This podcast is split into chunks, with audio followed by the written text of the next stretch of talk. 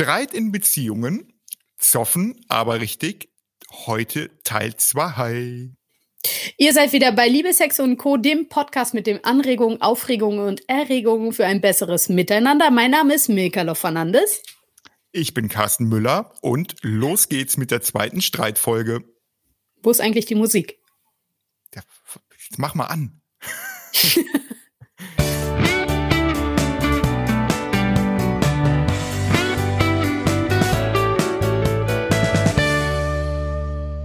kann ich es schaffen, ähm, also kein Streit zwischen Carsten Müller und mir, absolut nicht. Aber es geht wirklich darum, wir sind, haben in der letzten Sendung ja darüber gesprochen, ähm, in der letzten Episode darüber gesprochen, wie das äh, mit dem Streit ist. Ne? Wie, warum nicht alle Beziehungen es sch äh, schaffen, Streit zu überstehen.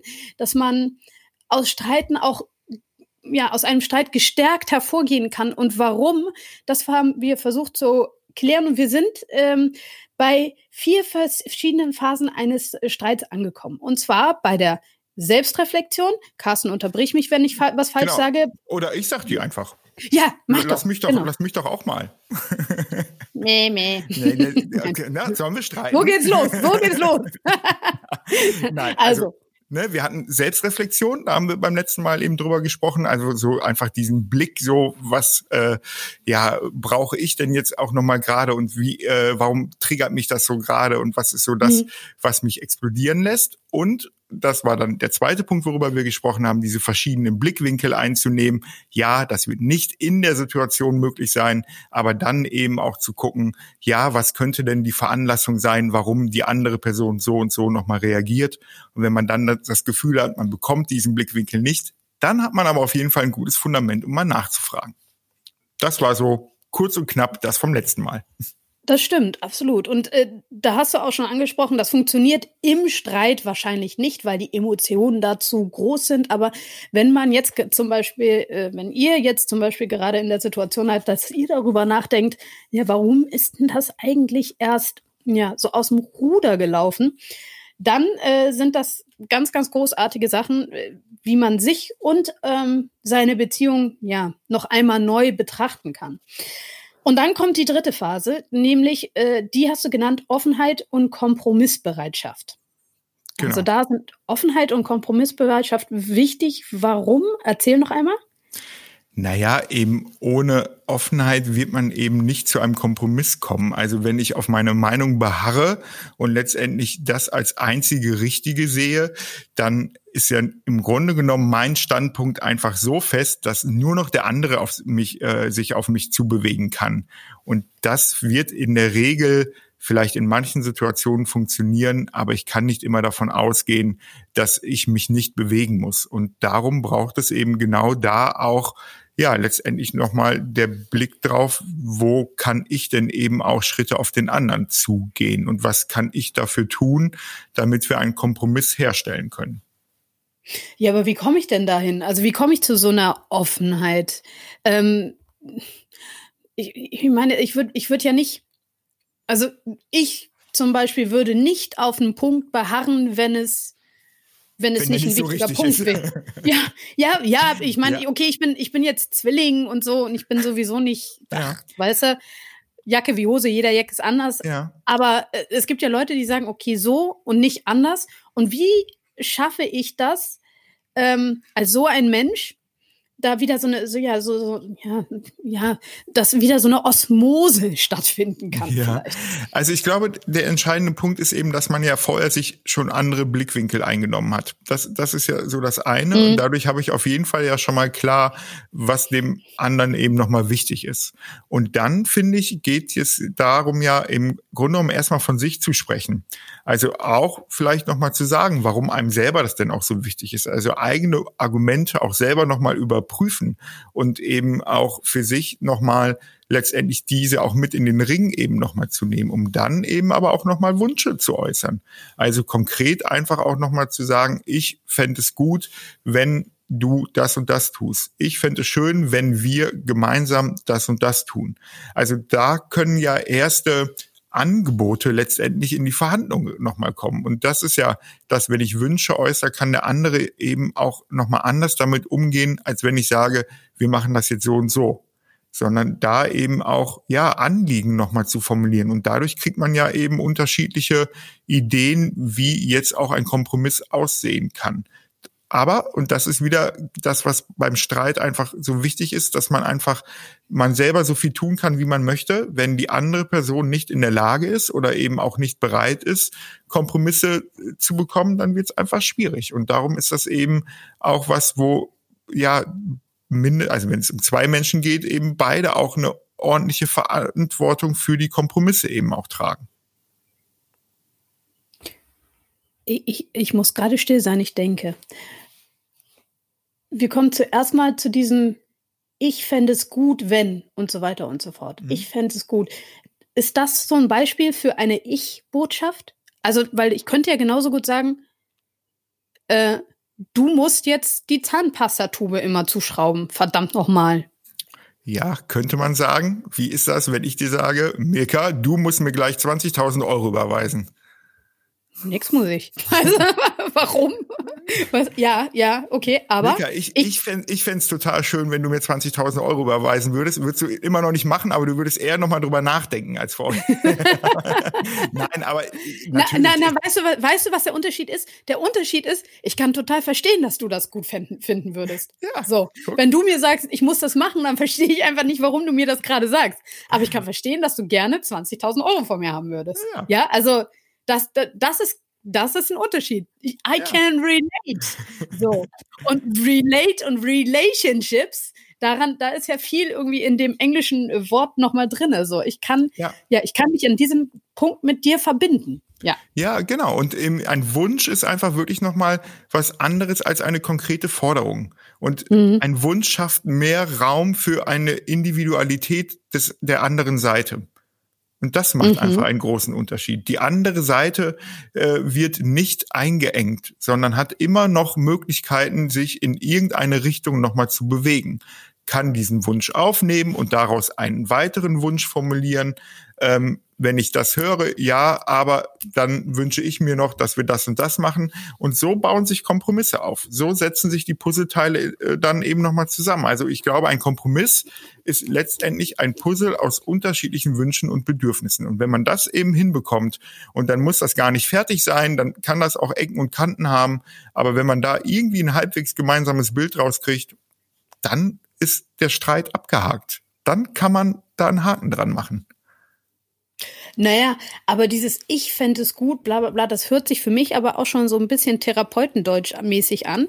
Ähm, es ist ja schon erstens viel einfacher zu fordern. Witzigerweise tun das auch einfach mehr Menschen so. Mhm. Ähm, und, und ganz oft ist dieses Ich fände es gut, also so passiv-aggressiv gesprochen, auch eine Forderung. So nach dem Motto, ich fände gut, wenn du das und das machen würdest und wenn du das nicht tust, dann bist du eine Pfeife. Also ähm, ja, da stecken schon mehrere eben, also, Sachen drin. Ja, also Ich-Botschaft ist ja auch nochmal und ich kann mir vorstellen, das und das zu tun. Also das ist ja auch nochmal, ne, es geht ja nicht nur um Wunsch, sondern eben auch um, was kann ich hier nochmal reingeben. Und mhm. da, da müssen wir, glaube ich, nochmal einen Schritt zurückgehen, dass ich es, glaube ich, dann nämlich wichtig finde, wenn es eben diesen großen Streit gibt, wo es um Emotionen und wo Türen knallen und so weiter. Ich glaube, welche Verantwortung man trägt, ist, ähm, und das muss nicht in der Situation sein, aber an irgendeiner Stelle und dann muss es, muss irgendeiner die Initiative ergreifen und sagen, ich fände gut, wenn wir dann und dann uns zusammensetzen und versuchen, das zu klären. Also da in irgendeiner Art und Weise einen, einen gemeinsamen Punkt zu kriegen, wo man darüber ins Gespräch kommt. Wenn man das schafft, dann ist das schon die halbe Niete. Und das heißt, da, du brauchst, du, du musst eigentlich deinen eigenen inneren Schiedsrichter einschalten und sagen, Time out, Time out. Äh, ja? Das, das, ja, ja, entweder Timeout oder wenn einer zum Beispiel, also es gibt da ja auch Menschen, die, die brauchen dann ihre Ruhe und die, die wollen einfach, müssen aus der Situation raus, weil sie dann vielleicht sonst komplett eskalieren oder wie auch immer. Mhm. Und dann eben diesen Raum zu geben, aber eben trotzdem dem Menschen, der dann da bleibt mit seinen Emotionen, dem geht's jetzt ja auch nicht besser. Und da tragen dann beide die Verantwortung. Ja, du kannst gehen, aber lass uns sagen, wann reden wir wieder miteinander. Und der, der geht, hat dann auch die Verantwortung, da was reinzugeben. Morgen beim Frühstück, nach dem Frühstück, wie auch immer. Das, das finde ich, sind dann Spielregeln, die, die man sich vorher eben aber auch nochmal geben muss. Und dann reden wir jetzt hier wirklich über die großen Streits. Ne? Dann reden wir nicht über den, den Alltag. Äh, ich glaube, da braucht es dann nicht solche Vereinbarungen. Aber bei den großen Dingen ist das, glaube ich, schon auch gut. Damit auch ja. Streit ein, ein, ein Rahmen hat und nicht immer in jeder Situation man damit rechnen muss, dass das Ding jetzt wieder ausgepackt wird. Aber äh, ganz ehrlich, Spielregeln, die man sich vorher geben muss, also die wenigsten, die planen äh, für den ersten eventuellen großen Streit, ja. Ähm, wie macht man das? Naja, äh, indem man letztendlich genauso wie über andere Themen auch, also man wird ja gemeinsam über Zukunft sprechen in einer Beziehung, man wird über Alltag sprechen, Organisation. Schatz Carsten, wir haben noch nie darüber gesprochen, was wir tun, wenn wir uns mal richtig streiten. Ganz ehrlich, ja. Nee. Also, aber genau, aber aber trotzdem glaube ich. Ähm, also erstmal hat man ja sowieso ein Gefühl füreinander, das ist das eine und das andere ist ja schon so, ähm, dass es das wahrscheinlich aber auch jetzt nicht äh, schlecht tun würde, zu wissen, wenn die Milka mal stinkig auf den Kasten ist, ist es dann eher gut, wenn ich mich bei Milka melde oder muss ich Milka dann in den Raum lassen und die meldet sich bei mir? Das würde hm. uns beiden dann ganz schön eine Sicherheit geben in, in unserem freundschaftlichen Ding. Und das finde ich ist ein ganz gutes Beispiel eigentlich dafür, dass das bestimmt unangenehm ist zu besprechen, aber hm. trotzdem hm. eben deutlich entspannter, als dann in der Situation nicht zu wissen, was cool ist. Es gibt ja auch ganz viele Leute, ähm, äh, die dann in der Situation, und da ist jetzt, das ist wieder tricky question, Time out ist das eine. Es gibt aber auch die Leute, die dann sich echt rausziehen und einem dann die kalte Schulter zeigen. Mhm. Wo ist der Unterschied? Also, was, was, warum ist das eine okay und das andere irgendwie tödlich für eine Beziehung? Naja, das ist ja eben so, ist ja so dieser, dieser Part eingeschnappt sein in irgendeiner mhm. Art und Weise. Ne? Und dann ne, sind das oft ja auch Menschen, die so Kritik persönlich nehmen und dann einfach mit Rückzug in irgendeiner Art und Weise äh, signalisieren. Und ähm, ja, damit. Ja, aber wie viel Rück, Rückzug ist dann okay? Ja, also wie, wie, kann ich das, wie kann ich sagen, okay, ähm, wie lasse ich so einer Person den möglich, also den Raum, den diese Person braucht, mhm.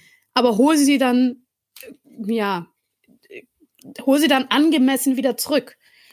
Naja, und da, da finde ich es einfach auch die Person selber auch in der Verantwortung. Also äh, mhm. ne, letztendlich kann ich dann schon auch nochmal sagen, hey, ne, jetzt hau halt ab, wenn du meinst, du musst abhauen. Finde ich zwar gerade schade, ähm, aber dann und dann möchte ich mit dir sprechen. Also das ist eben genau das, was ich meine, dass eben ja man vielleicht eben von von seinem Charakter dann eher jemand ist, der schnell aus, aus so einer Situation raus muss, weil man das nicht kann. Aber dann, finde ich, hat man in Freundschaften und Beziehungen eben trotzdem auch die Verantwortung, dann auch wieder in den Kontakt zu treten.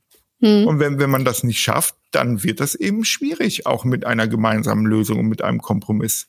Weil das ist ja de facto auch so. Es wird ja nicht so sein, dass auf einmal alles immer geklärt werden kann. Und dann muss man sich am hm. Ende eben fragen, kann ich mit dieser Art des Streitens und des Umgangs damit, kann ich damit leben oder kann ich nicht damit leben? Und wie gehen wir dann in den konkreten Situationen damit um? Aber man kann so viel Tipps geben, wie man will. Da wird es nicht immer den einen äh, Weg dann eben nochmal geben, um da rauszukommen. Aber ich finde das gut. Ich glaube, das ist äh, das, was du gesagt hast, diese innere Haltung zu haben. Ne? Ich bin verantwortlich für die Situation, in der ich mich gerade befinde. Ich habe mir die Menschen um mich herum ausgesucht und deswegen bin ich jetzt gerade in dieser Situation. Das heißt, ich bin auch verantwortlich dafür, wieder aus dieser Situation herauszukommen. Also die persönliche Verantwortung dafür zu übernehmen, dass ich ja, genau. die Situation ändere, ja, und nicht, ja. dass sie sich irgendwie irgendwie löst, dass jemand anders das für mich tut oder äh, äh, äh, dass äh, Gott seine rettende Hand plötzlich ausstreckt und einen aus der Situation rauszieht und plötzlich äh, sind wir alle erleuchtet, Friede, Freude, Eierkuchen. All das wird sicher nicht passieren. Es ist wichtig, dass wir persönlich die Verantwortung dafür übernehmen, dass wir auch zusammen oder allein, who knows, glücklich werden. Ähm, ich glaube, das ist das, das als so innere Einstellung zu haben, das bringt das bringt, nur das bringt dich weiter. So ja, alles andere also, ist, glaube ich, Wunschdenken. Ja, super zusammengefasst. Also ja, Ausrufezeichen.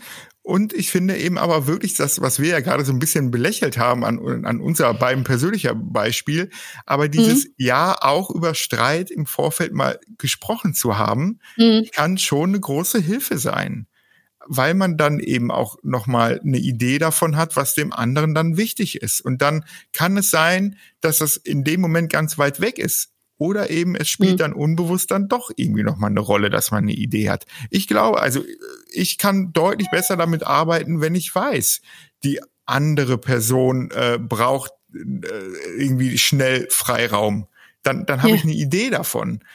Und äh, wenn jemand sagt, boah, in, äh, in Streits bin ich dann eher jemand, der laut wird und die Türen knallt, das ist meine Art und Weise, damit umzugehen. Wenn ich da vorher eine Idee von habe, dann kann ich damit, ja, kann ich jedenfalls damit rechnen und mhm. vielleicht die, die Türklinken so einstellen, dass es, oder, oder so, es gibt auch von, von so Schubladen auch so Dinge, so, die dann sanft schließen, dann kann man das schon mal einbauen, kann man sich auch einen Spaß draus machen.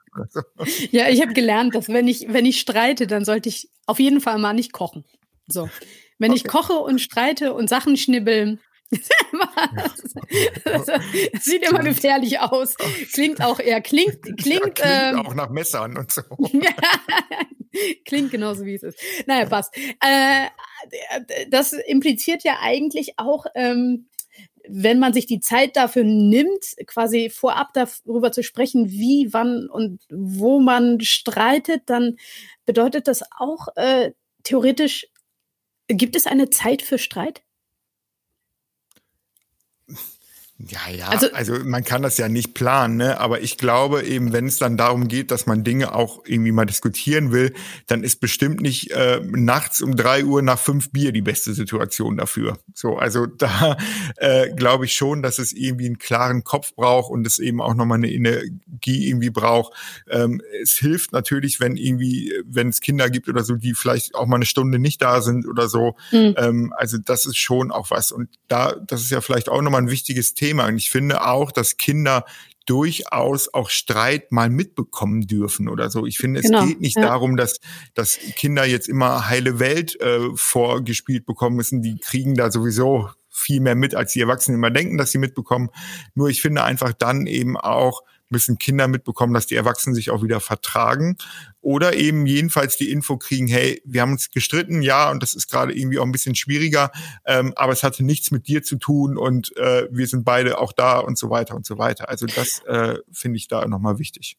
Und du hast ja, ich erinnere mich, du hast ja in der letzten Sendung auch gesagt, dass ähm, Streitkultur etwas ist, das man auch lernt, das heißt auch von seinen Eltern mitbekommt. Das heißt, in dem Moment, wo ich mich streite, auch daran zu denken, dass meine Kinder das durchaus, ja, ja, dass ich auch das meinen Kindern durchaus mit auf den Weg gebe, ähm, wie ja. sie sich später verhalten in einem Ja, auf jeden ne? Fall. Also das hat auf jeden Fall eine Wirkung im Positiven und mhm. Negativen. Dann kann es ja auch sein, das kennt man ja auch, dass die eigenen Eltern Dinge getan haben, wo man denkt, never ever. Und dann ist es nämlich äh, im eigenen Leben das genaue Gegenteil, wie man reagiert, weil, weil das irgendwie so einen so abgestoßen hat oder so.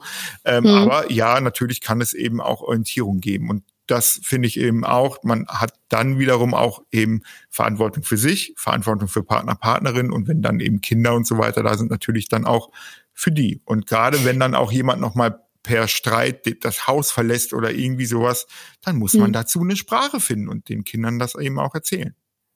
Ist es denn so oft, weil Streit sind ja ganz emotionale Momente und wenn diese Sprache dann äh, äh, Tränen verwischt ist und so weiter, ist das, äh, ist das auch annehmbar? Ist das für Kinder etwas, was sie einordnen können? Oder?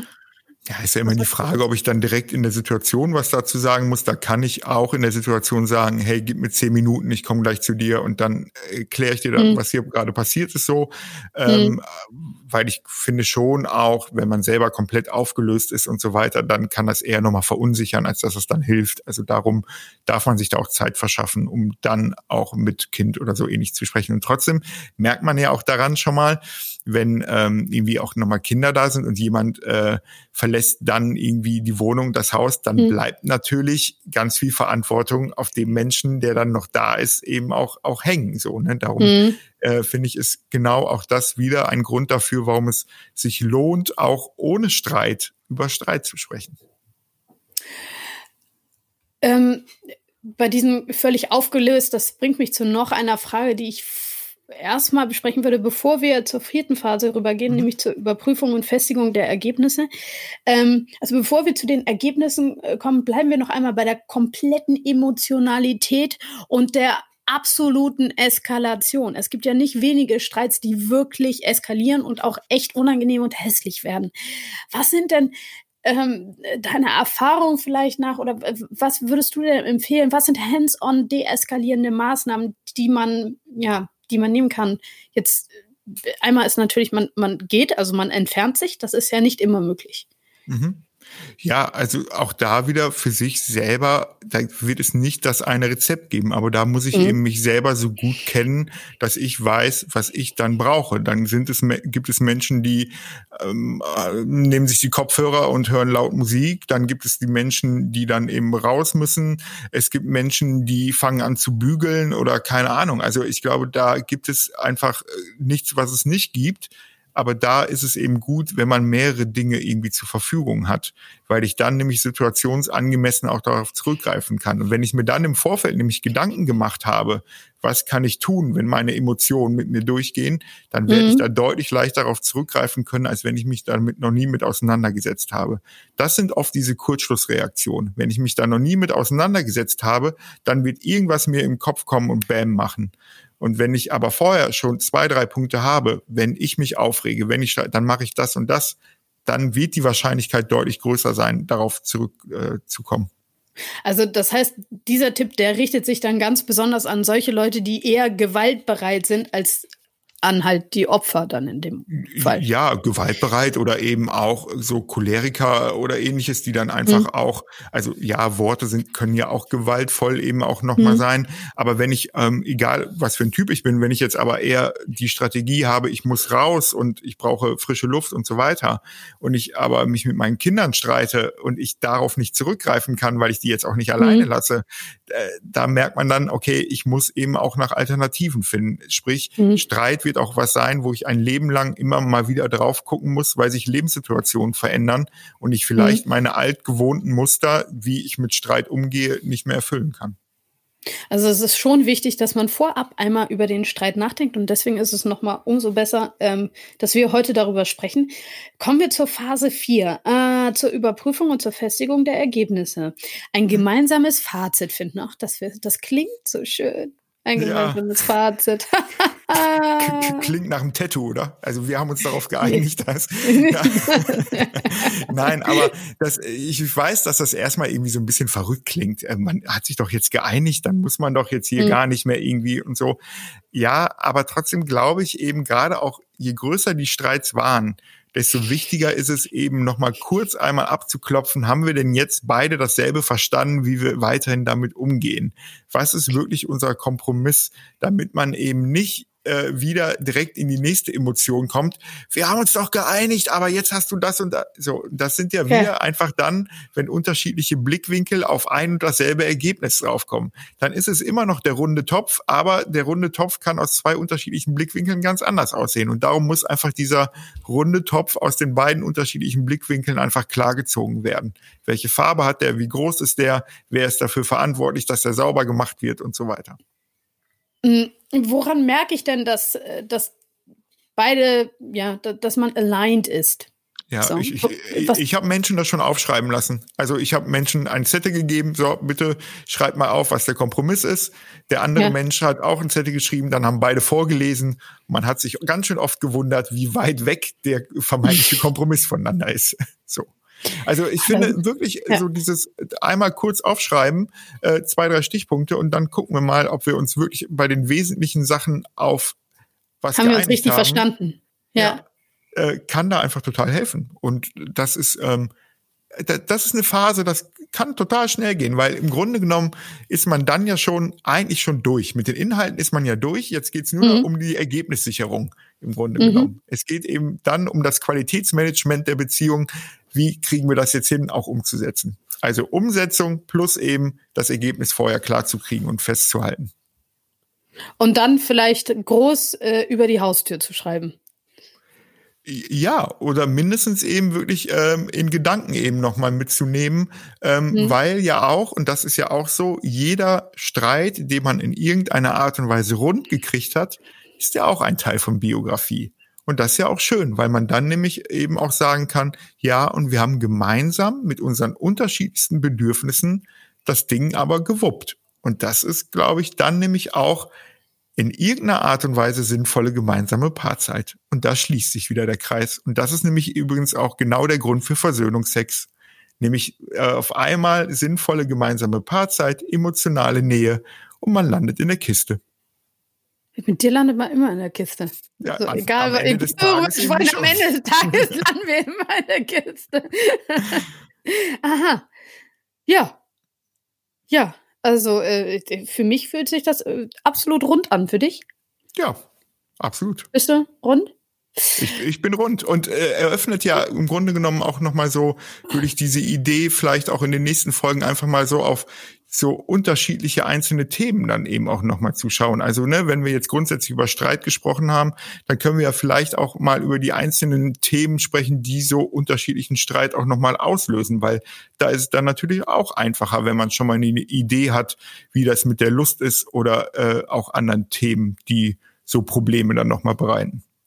Und dann können wir auch noch einmal über diese unterschiedlichen Streittypen sprechen und wie unterschiedliche Streittypen das eigentlich machen ähm, mit dem ein und demselben Streit. So, Thema zum Beispiel. Da gibt's ja den harmoniebedürftigen, Dingen, hast du mir mal erzählt, dann genau. den Choleriker vielleicht.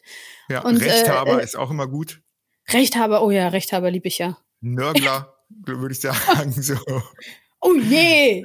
Ja, wir, das, ich habe schon, ich habe schon ein tolles Bild vor Augen und habe ja, schon richtig ja, Lust. Doch, warte, einer hm? fällt mir noch ein, so diese Analytiker, ne, die so alles ausdiskutieren wollen und äh, eigentlich auch schon, wenn es längst nichts mehr zu diskutieren gibt, dann trotzdem noch mal reingrätschen. Aber ich habe noch einen Punkt.